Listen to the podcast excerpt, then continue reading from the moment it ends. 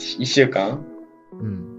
ねなポッドキャストで何を話そうかってね、うんいつもね、授業中にね、ノートに書くっていう。うん。何しとんの？お前。もうトリニティ用のノートを作ったから。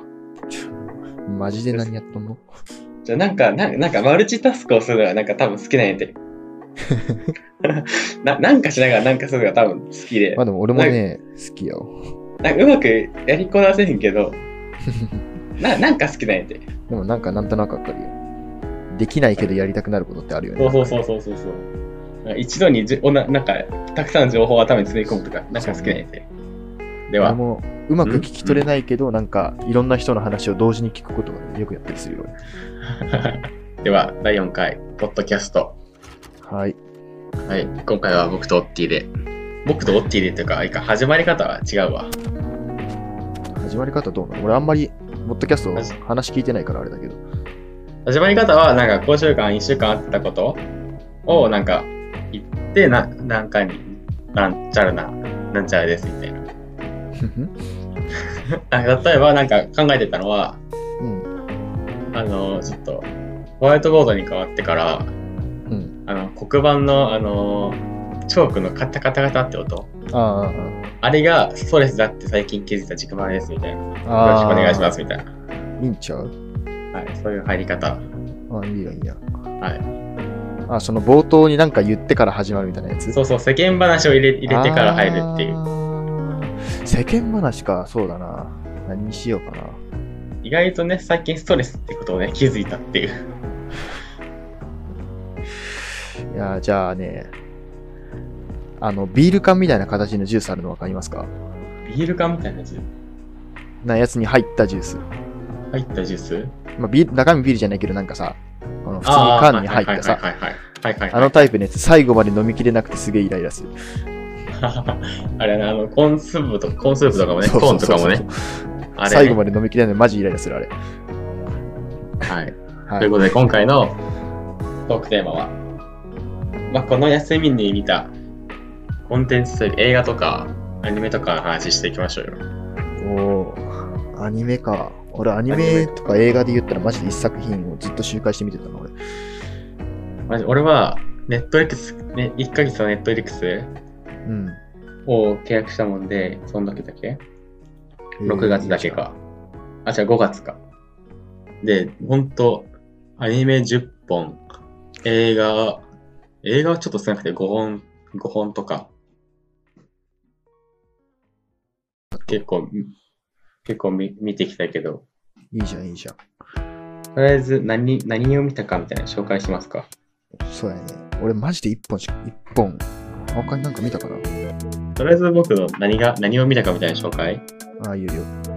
そんな俺、えーとバッていけないよ、俺。思いだ思い出したら喋るみたいな感じじゃないと喋る。ああ、いや。見た、アニメは、うんかぐや様のクラス隊、ああ、いいじゃん。鬼滅の刃、ダーリン・イン・ザ・フランキス、五等分の花嫁、うダンダンベル何キロ持てる？と、ドクターストーん。めっちゃ見るやん。ン、恋の嘘、やがて君になる、ドメスティックな彼女。いいな。と、テラスハウスね。テラスハウスちょっとあ、なんだ、ドキュメンタリーというか、あのちょっと問題があったけど、うん。問題というか、中止になっちゃったけど、その問題についても、あ俺個人的に触れたいなと思うけど、それも触れない方がやばいかな。あもうそれはもう前前回触れたんで。で映画は、溺れるナイフ、天気の子、秒速5センチメートル、声の形、飛んで咲いた。あの今、今のバーってラインナップ聞いた感じ、俺と被ってるのが天気の子ぐらいなんだよね。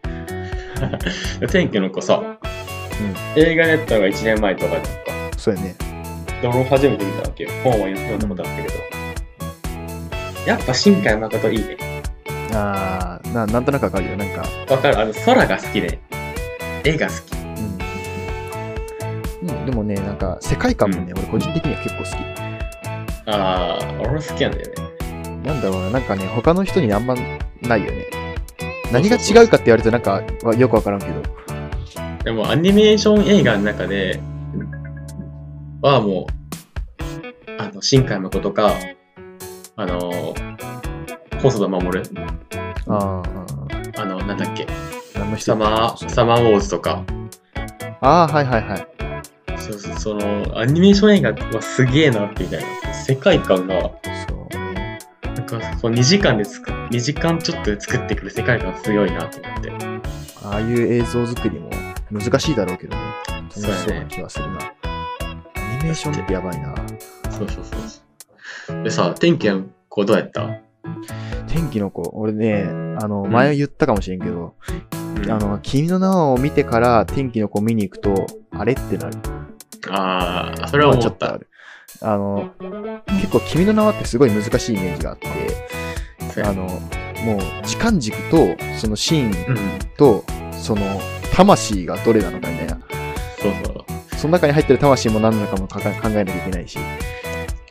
で、しかも全然違う時間軸のはずなのに、そいつら、あの、出会うんですよ。そうやね。全く狭間みたいなところで。そうやね。それもまた意味わからなくなるんですよ。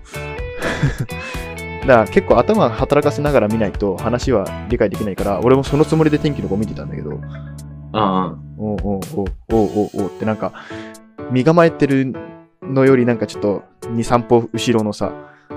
レベルでこう話が進んでくるもんだから、おうおうおうってなった。なんか、あれ、君の名と比べて内容は全然難しくなかったね。うんその、入れか、時間の入れ替わりとかはね。ね。だけど、あれちょっとれ恋愛や、恋愛じゃんか。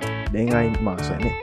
まあ君の名はもそうやけどね。そう、君の名はそうやったけど、なんか、なんか2時間じゃ足りてないなみたいな本も読んだけどうんうん。なんか、なんかストーリーは面白いんだけど、ちょっと恋愛してる感がないなと思った。まあ恋愛してるかも。そこで求めちゃうと、書きたいところ書けなくなるんだろうな。本とかで見てる結構、はしょってんなと思って。あ、でもそうだよ。あ、そうそう、だから、あの、天気じゃ、天気のことじゃなくて、君の名は結構、本、本と結構、本当お、足りないシーンが少ないみたいな。失礼しました。はい。はい？何？いや、まあでもなんとなくわかる。でも俺あんまり本読んでないけど、君の名はは読んだかな。天気の子読んだ。ああ、けど基天気の子はなんか足り足りないストーリーな少ないかなと思っうん君の水蔵を食べたいとかもそうやけどさ、基本的に本を元にして作った、それこそ漫画とか映画って、基本的に本より面白くないんだよね。あの、しょえー、なんだ、なんて言えばいいんだろう。まあ小説か。小説よりは、た。うん。ななんだろう。小説よりも漫画の方が面白くないし、漫画より映画の方が面白くないみたいな、なんか内容の濃さみたいなのがあるじゃない。だからやっぱり、あ,、の、本を読んでから面白かったっていう風に見ると、あれってなるから、映画見て面白かったら本読むとかっていうのはすごい面白いかもしれないなっていうのは、ああいうのを見見てたら思ったね。あやっぱ内容の濃さがあるから。なんかもっと知りたくなる部分ってあるやん。内容知らなずにあーあるあるねった時とかさ。それ細かくさ、描いてあったりするから、小説だと。あ、そうちょなんか、なんか映画だけじゃ足りないとこ書き立てるあー、よね。わかるわかるわかるわかる。先本読んじゃったからさ、天気の子も。いや、うん悪くないと思うんだよ、別にそれでも。それでも面白いとそう思うけど。そう。全然面白かったよ。ただ、うん。あれってなっちゃうから、本気でなんかずっと、うわー楽しい楽しいってなるんだったら、もし、あ映画を見たときに面白いと思ったときは小説を読んでみるともっと面白いかもねっていう話でした。そうやね。そう。天、そう天、さ、君の水、ん？君の水蔵食べたいだっけ？うん。それを見たの？あれはね、全もうほぼほぼ全部の媒体で見た。漫画も読んだし、小説も読んだし、おうおうおう実写の映画も見たし、あれ、アニメ、え、あれ、アニメあったアニメも見た。アニメも見た。アニメ見やっぱり見てないな。やっぱり、うん。あの小説が一番面白いっていうのはわかる。まあ、本読める人はね、本が好きな人はね、そうなるかもしいや、でも俺ね、基本的に本読まないんですよ。れない。ああ、まあ、あれだな。あれちょうどあれなんですよ。あの、実写が公開されるタイミングでアニメ放送されたじゃないですか。うん。あれも見て、だから、小説読み終わって、ああ、漫画も出てんだ、漫画も読んでみようと思って漫画買って、漫画読み終わったタイミングでアニメが放送されて、で、そのアニメの放送の中に実写の映画の告知があってみたいな。結構段階的にバンバンバンバン出てきた感覚がある。なすげえタイミング良かった。でもね、そのね、なんか、その天気の子が、なんか恋愛したいなって感じた理由があって、うん。それはなんかその、ダーリン・イン・ザ・フランキッシュっていう、もうなんか、本当本当もうアニメオタクが見るような、結構マイナーなアニメなわけよ。うん。これが、なんかすごくてなんか、ガンダムあるやんか。あるね。ガンダムと恋愛かけたみたいなストーリーで。それで、まずなんか、そう、日本に、日本って言っちゃうさ、世界に攻めなくなって、なんかマグ、マグマを燃燃料として使うみたいな、うん。そういうストーリーで、で、そこでなんか、そこで出てきた地底、地底人っていうか、なんかその、なんていうの、そういう敵が来て、地下からの。うん。で、それで、なんか、そのそのために戦ってきた主人公の男の子と、でもう一人は、その、鬼？鬼っていうか、作られた、ドロドローンじゃない、クローン、なんかコピーされた。ああ、はいはいはい。クローン人間で、ね。そうそう、クローン人間と、そうその子が、なんか、ちっちゃい頃に会ってて、そっから、離れちゃうんだけど、またその、自分たちがそう戦ったりしてるうちにまた出会って、恋愛を恋愛をしながら地球を守るっていう。これはですね、あの、作品を見た方がいいです、皆さん。作品は見た方がいいですね。これネットフリックス独占配信。す。ネットフリックス独身配信なんで、これはネットフリックスに入ってもらわないと。いや、でも言うて、1000円払ったら全部見れるでしょ、1ヶ月で。そう、800円、800円。800円？そうそうそう。月800円だから。めっちゃいいやん。全部さそう一ヶ月借りに行ったら、もっと大変。そうやね。よあ仮に DVD とかがあったとして。うんうん。だから結構ネットフリックスとかっていいですよね。そうやね。コスパ面的には。見る、見る人やったらね、めっちゃいいと思うよ。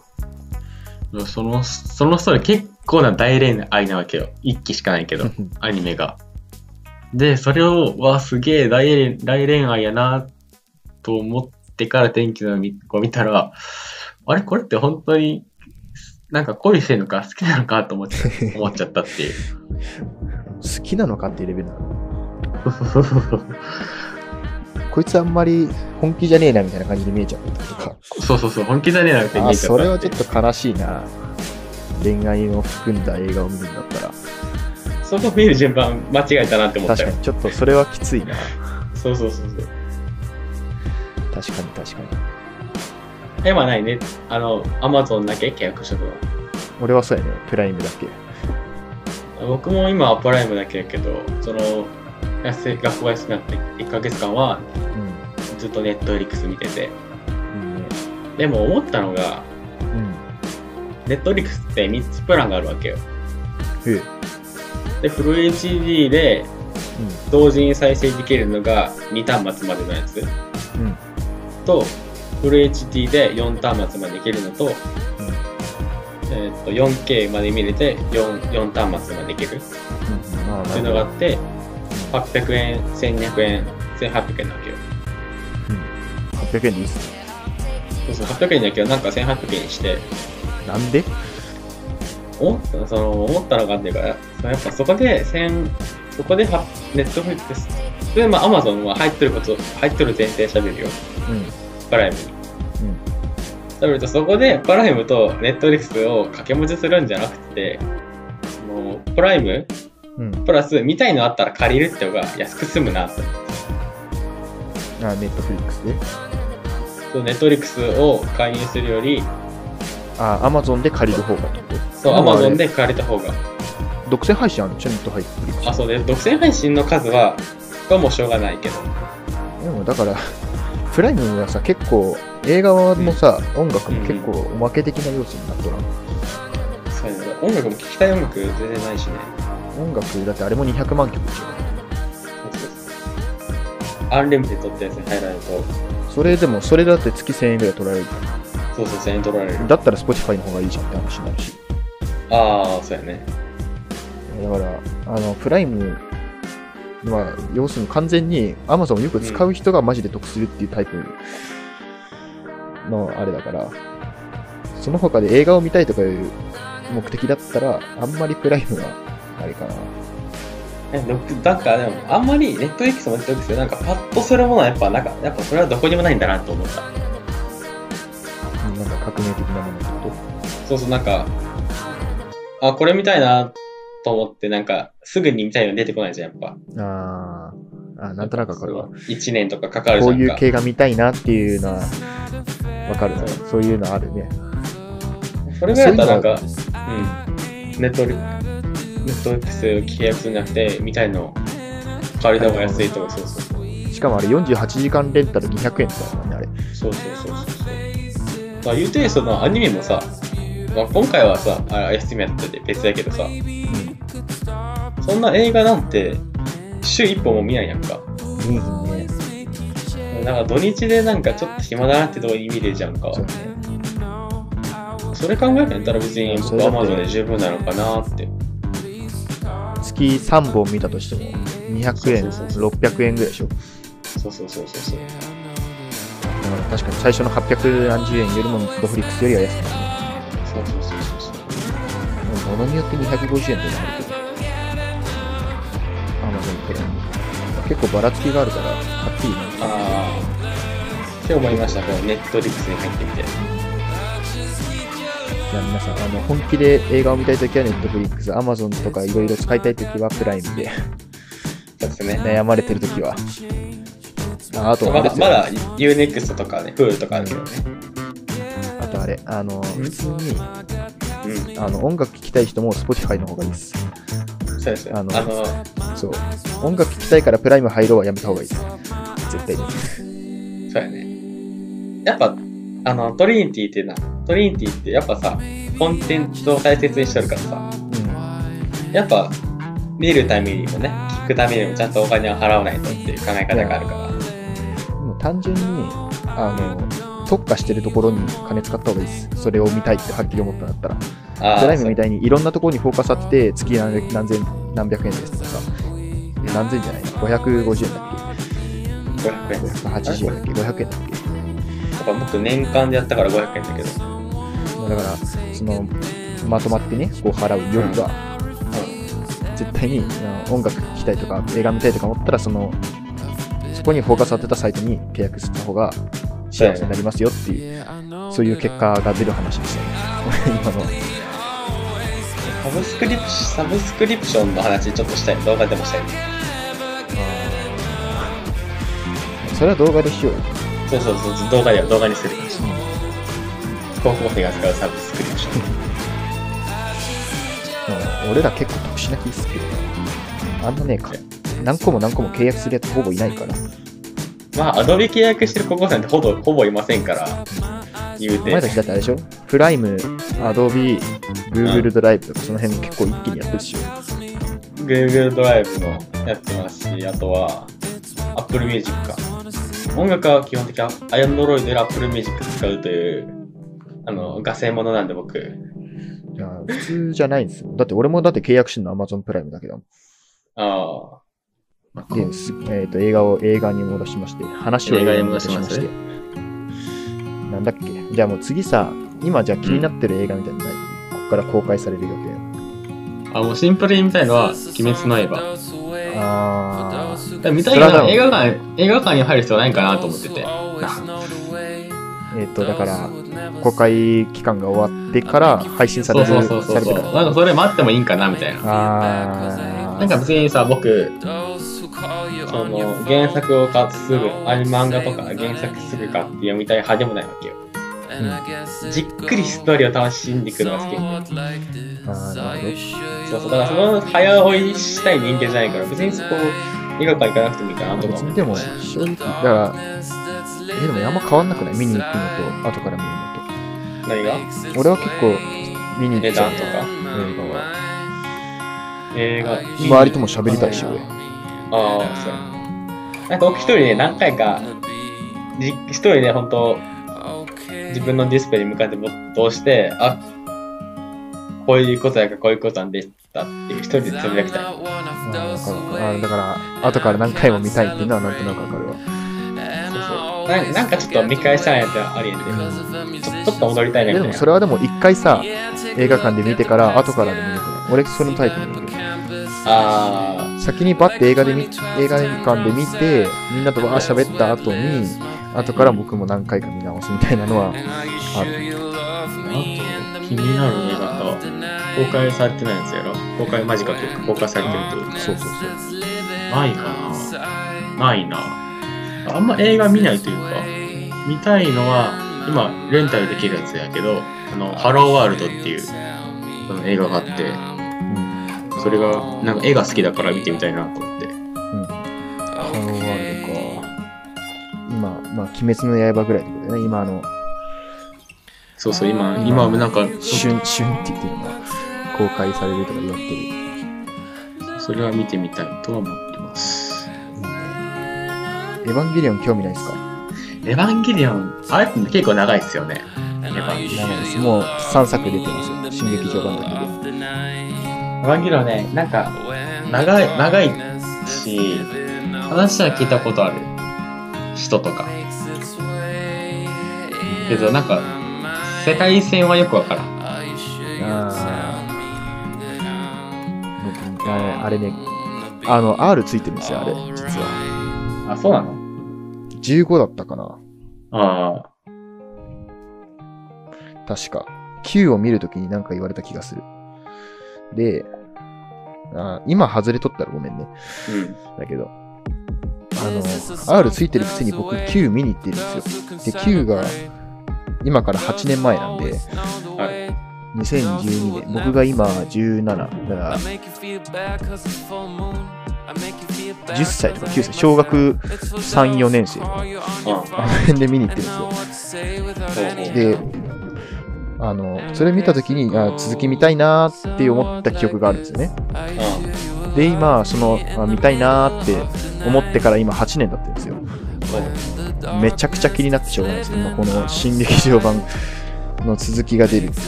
あー、あのあれなんか、こういう世界線なの？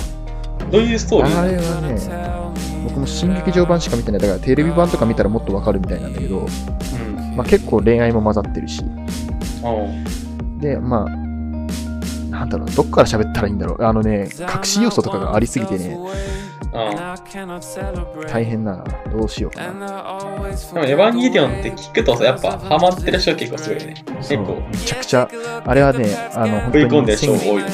そう、めちゃくちゃ前、あの、テレビ版のアニメが放送された時に、あの、すごい一気に火がついて、うん。うん。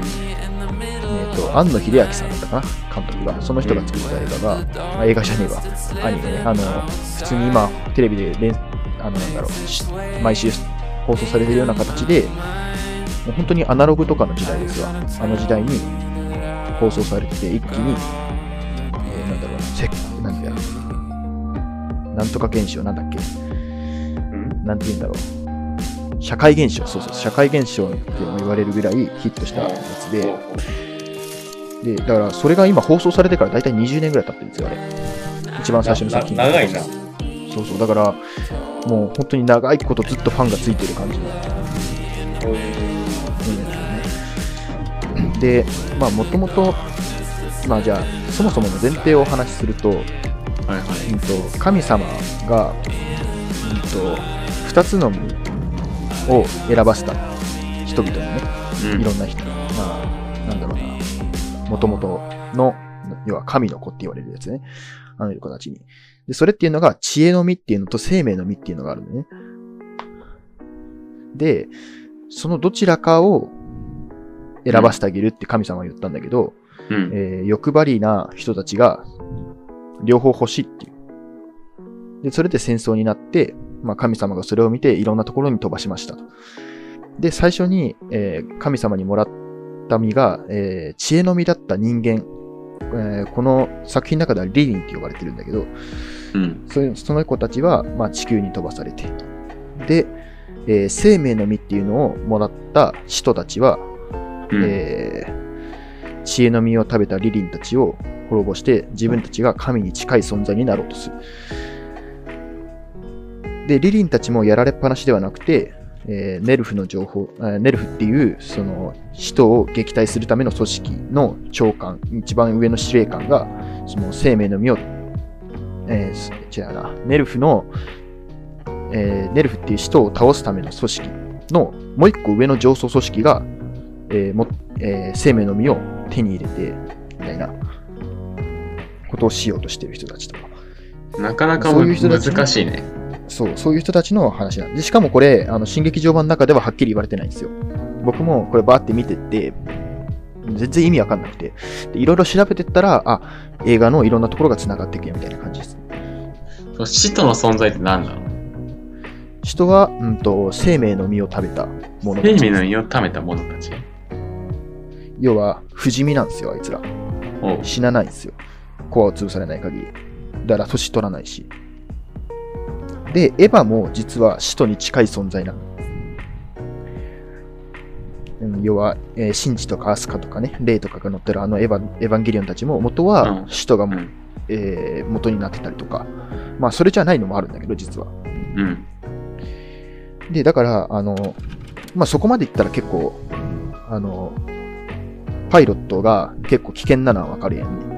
はいはいはい。だから、その、今、なんだろうな、意外といろんな Q の、Q っていう、まあ8年前に公開された新劇場版で、あれ実は、その人作、その2作目から14年経った世界を描いてる映画なんですよ。でも、そのパイロットたちの容姿が変わってないんですよ。難しいな。容姿ってわかります？要は見見た目が全く変わってないんですよ。要は年取ってないんですよ。14年経っても。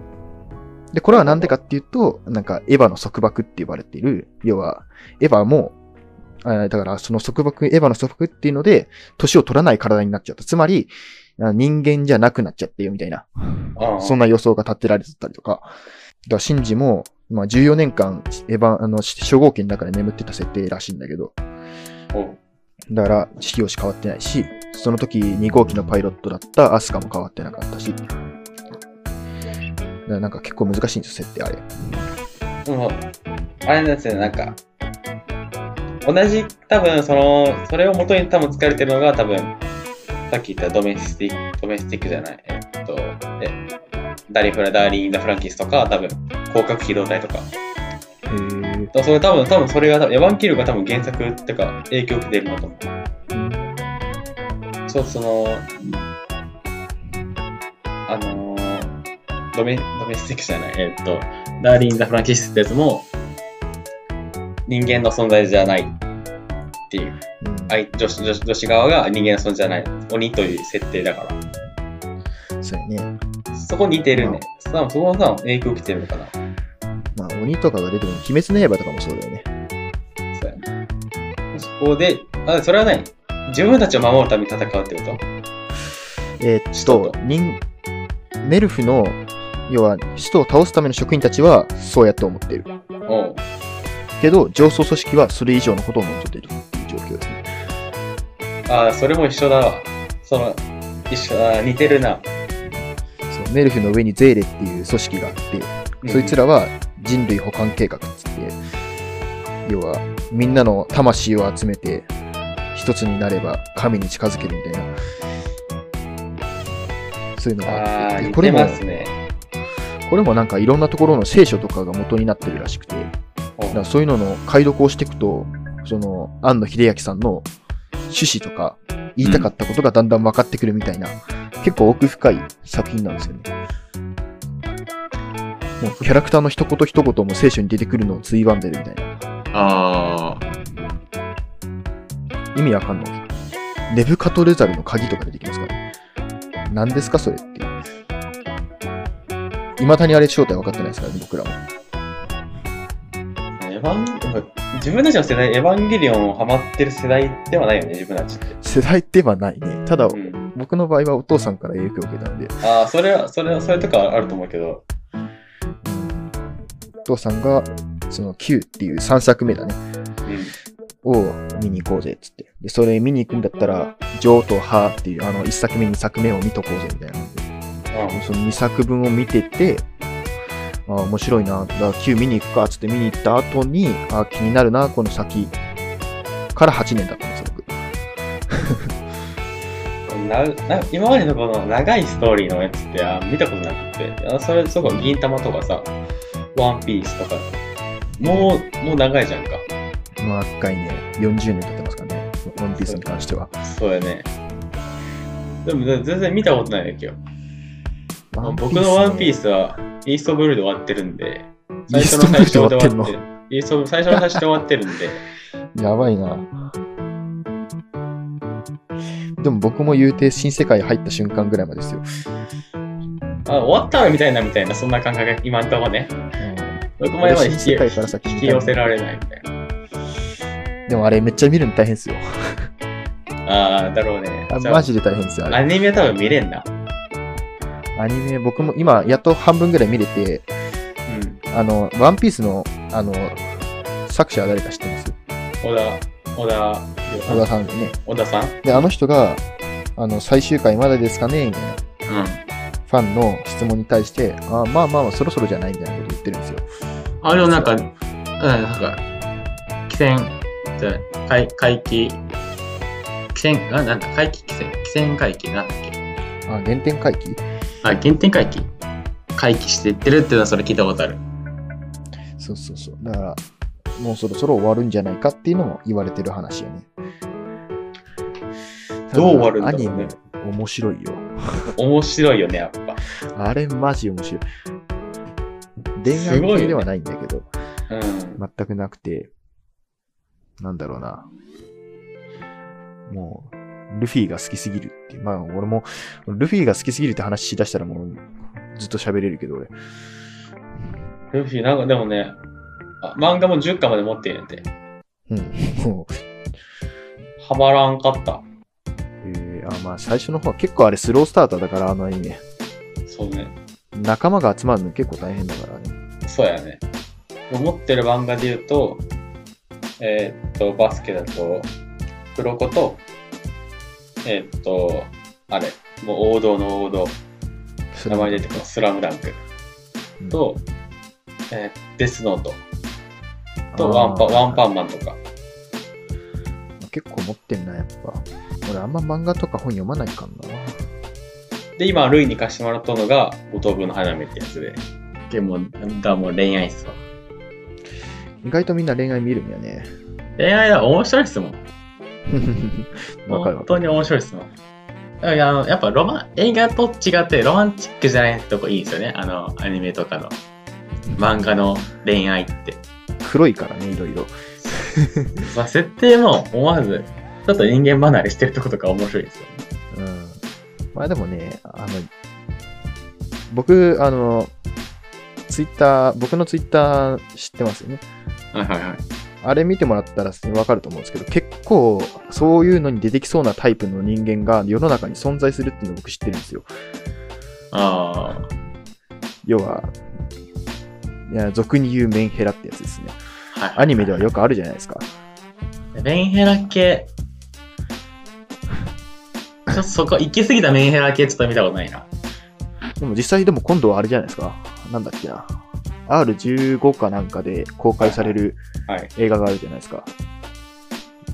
20、30年前かな？30年ぐらい前に公開されたけど、グロすぎてすぐ非公開っていうか、公開停止になったやつ。もうすぐ公開されるんですよ。名前忘れたな。これの予告編の一番最初に出てくる文字が本当にやばい。ちょっと予告編ちょっと二人で見ようよ。了解しました。アングストね、マジで、あの、精神病になっても責任取りませんっていうレベルのやつなんで。はい。ちょっと予告編見ていいですか？共い有しましょうか、予告編。や、調べました。調べました。最初の文字、まず止めて、止めて一回。最初の文字見ました？最初の文字は、この門をくぐる者一切の希望せよ。ですか？そう、これやばくないですか？いろいろ、いろいろ取れるじゃないですか、これ。あーこの映画を見るにあたってはみたいな。そう。この門をくぐる者っていうのは、まず映画を見る人のことじゃないですか。そうだね。一切の希望を捨てよってことは、要するに、この映画の中に希望はないよってことですよね。そう捉えたらやばくないですか？映画って全世界で映像上映禁止ってあまりにも異様で危険すぎるスリラー映画。そうなんですよ。ちょっと見ていいですか？ですよ。ヘッドホン聞いてるからな。めちゃくちゃ臨場感あるんじゃないじゃこれ、ホラー、ホラー。やばいね、これ。あ。これやばいっすよ。これマジでやばいっすよ。こいつ映画館のやつは絶対見れへんわ、こんな。入りすぎちゃって。これ、これ本当にやばいですよ。しかもこれ最後のちょっと文章読んでもいいですか？映画の文章。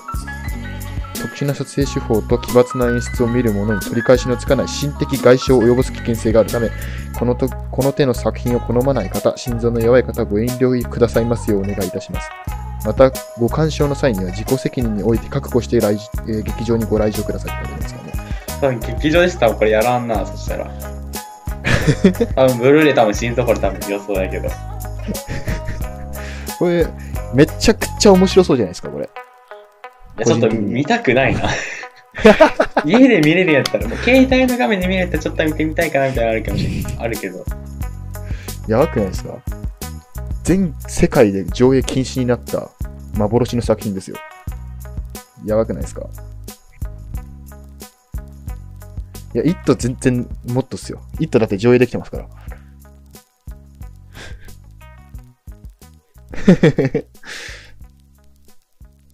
こう。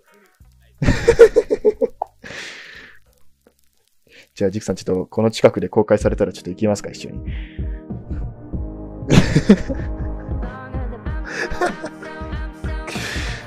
ちょ、トリニティで一番ビビリ連れて行きましょうよ。トリニティの一番ビビリ誰やろ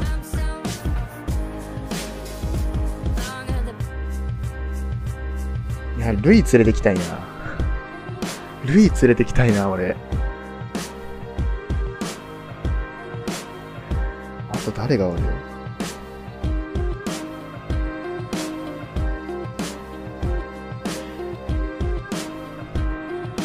あ、ガシノ連れてきたい。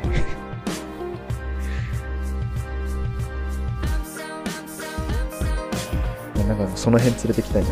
絶対これを面白そう。なんかさ、隣に座っとったら腕しがみついてきそうやね。この辺の人たち。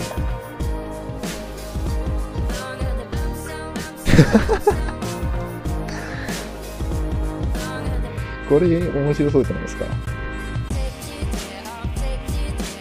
この後にトリニティ打つとかなったらめっちゃ面白いですよ。本当に面白いですよ、これ。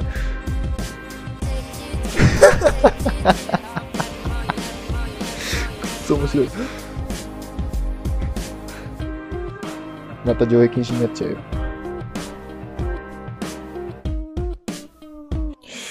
では皆さんのおすすめはこれ。アングスです。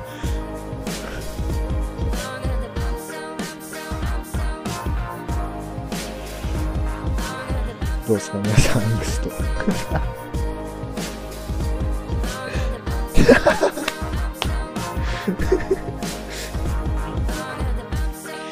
や、でも、なんか夢あるじゃん。夢っていうか、なんか、ワクワク感あるやん。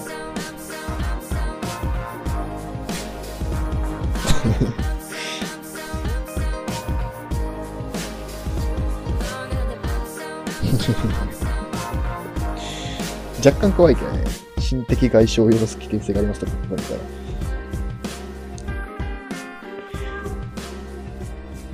これですね。あ、あとあれ、新劇場版。エヴァンゲリオン新劇場版。あれは、あれは真面目に見に行きたい、俺は。今度春セール、公開されたら俺春セール行くよ。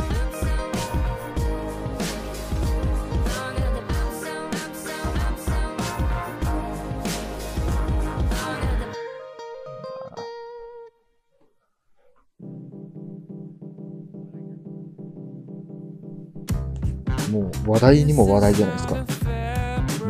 ああとあれ、煙突町のプペルも個人個人的に見た。なんかどんどん出てくるな、俺。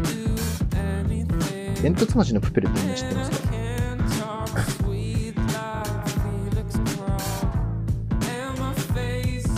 あの、僕、めっちゃ、今度あの動画でも喋るんですけど、あの、キングコングの石野明宏さんが大好きなんですよ、僕。あの人が作った絵本に、あの、そういう作品があるんですよ。煙突町のプペルっていう。で、あれが、絵本に、そう、絵本で30万部売れてるんですよ。確か。もうもっと売ってるかもしれないが。で、それが、そうなったから、今映画が、映画化が決まって、西野さんたちが今作ってるんですよ。で、今、確か、もう、半年ぐらい前かなにキャスティングしてるって言ったから、声優さんも。だからもの、映像とかは全部完成していて、あとは吹き込みと、とかっていう段階らしい。だから結構、個人的には、あれ見たいなと思ってるんですよね。で僕はあの、煙突町のスフェルっていうのの読み聞かせをしている動画をちょっと見せたことがあって、あれすごい面白くて、だから物語的には。まあそれも含めて、映画だったらもうちょっと細かくいけるじゃないですか、絵本より。だから、めちゃくちゃ楽しみに僕は待ってるんですよね。煙突町のプペルは。それも、個人的におすすめです。3本かな。結構ばらつきあるな。アングスと新劇場版エヴァンゲリオン。煙突町のプペル。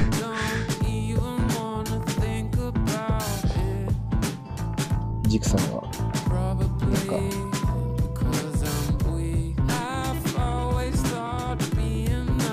か、あやりじゃないですか、今言ったやつで。違うんですか？あ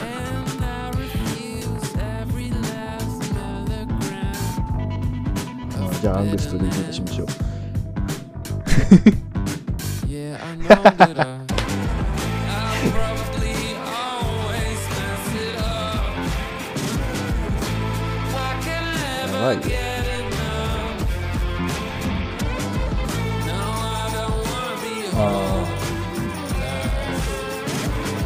確かにそうだよね。アニメーションって、別に表現したくないところは触らないからね、基本みんなは。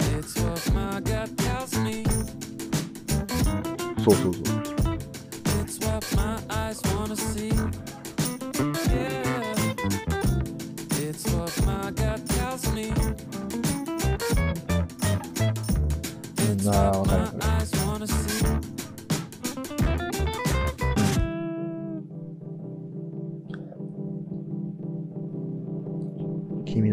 人公。なんだっけ。君の名前はしか覚え出せない。で、結局名前聞か、聞けなかった。最後に、君の名前はって言ったのしか思い出せない。あ、タチ、タ、タチ、タチじゃない。タチ。え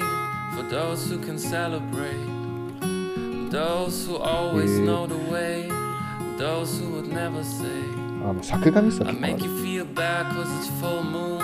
I make you feel bad cause I hate myself. Those who call you 結 on 構 your それはあるよ。phone エヴァンゲリオンに know も what あ to る。say without any help. And I guess it goes somewhat like this. Are you sure you エヴァンゲリオン love も me in the middle エ of ヴァン the ゲリオンで night?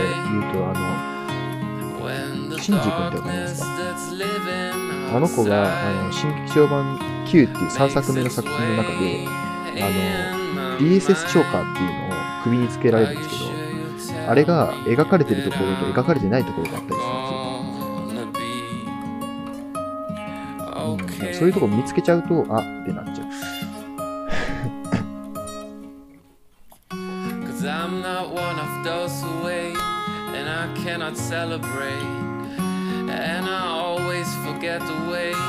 Because of a musician's brain Yeah, take a look at the PET scan.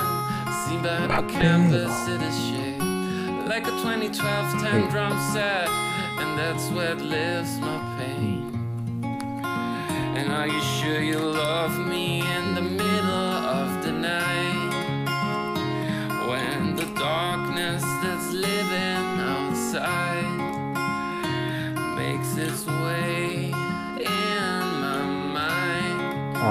後から繋がってくるパターン。あるあるある Gonna be okay.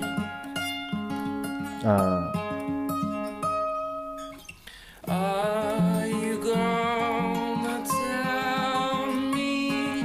僕も今、個人的に、まあ、形になるかわかんないけど、作品を自分で作ろうとしてて、俺もその形にしようとしてる。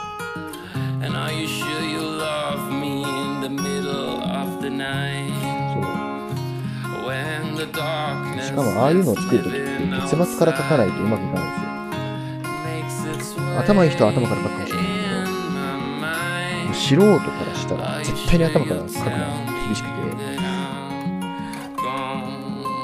だって後ろが決まってれば前でこういう振りをしとくとかは決めやすいから。だから、あの、多分、要はだから、迷路があったらゴールから進んでいくみたいな感じですよね。ゴールから進んでって、あ、いけるなってなったら、スタートからこう道を覚えてこう行く。だから、あれ、実は2回目見た方が面白いんですよ。ああいうタイプって。そう、その、だから、あ、どんどんどんどん、あの、前の振りが分かってくるとかいうタイプのやつは、マジで2回目絶対見た方がいい。っていうのは俺マジで。で、俺が今作ってるのが、完成するのであれば、それも2回見た方がいい。本当に俺もう3、4ヶ月聞いたけど、そんなレベルじゃない気がして半年とか余裕でかかる気がしてきた。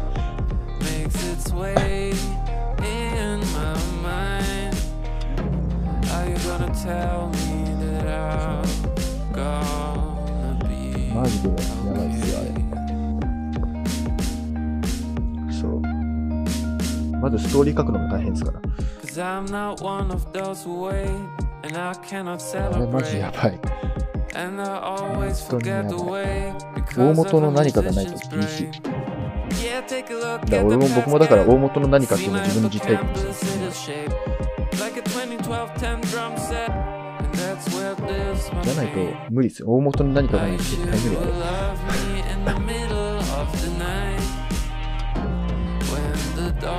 そういう、なんか、見た方がいいっていう話ですね。まあ、ほんまね。1時間飲んだあ。1時間あるか。55分とかかな。意外と面白かったじゃない、話的に。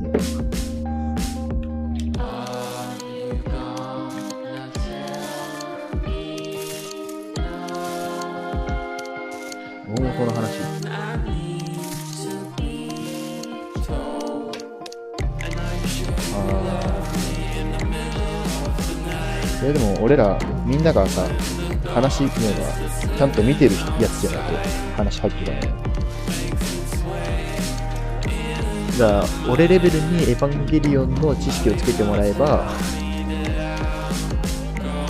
そう、エヴァンゲリオン僕しかもこの休み期間中調べまくってるんで、マジで知識量はやばいっすよ、僕。好きすぎて、しかもこれね、エヴァンゲリオンってマジ謎が多すぎて、いろんな見方ができるんですよ。だから僕が知ってる中でも、大きな考え方だけでまとめても4つぐらいあるんですよ。捉え方が。で、それぞれもう真逆のやつもあれば、A, B, C, D みたいな全部ちょっとずつ違うみたいなのもあるし。なすごい面白い。面白いありますか？でも、俺このままだとずっと喋っちゃいそう。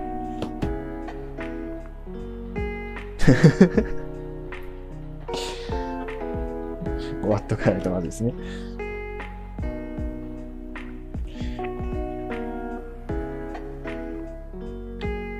一人で。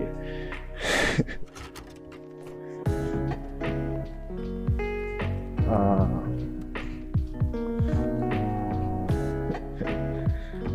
俺が喋るんだ。しかもこれあれっすよ。陰謀論、陰謀論ってか、捉え方の話になってくるから、大変っすよ、これ。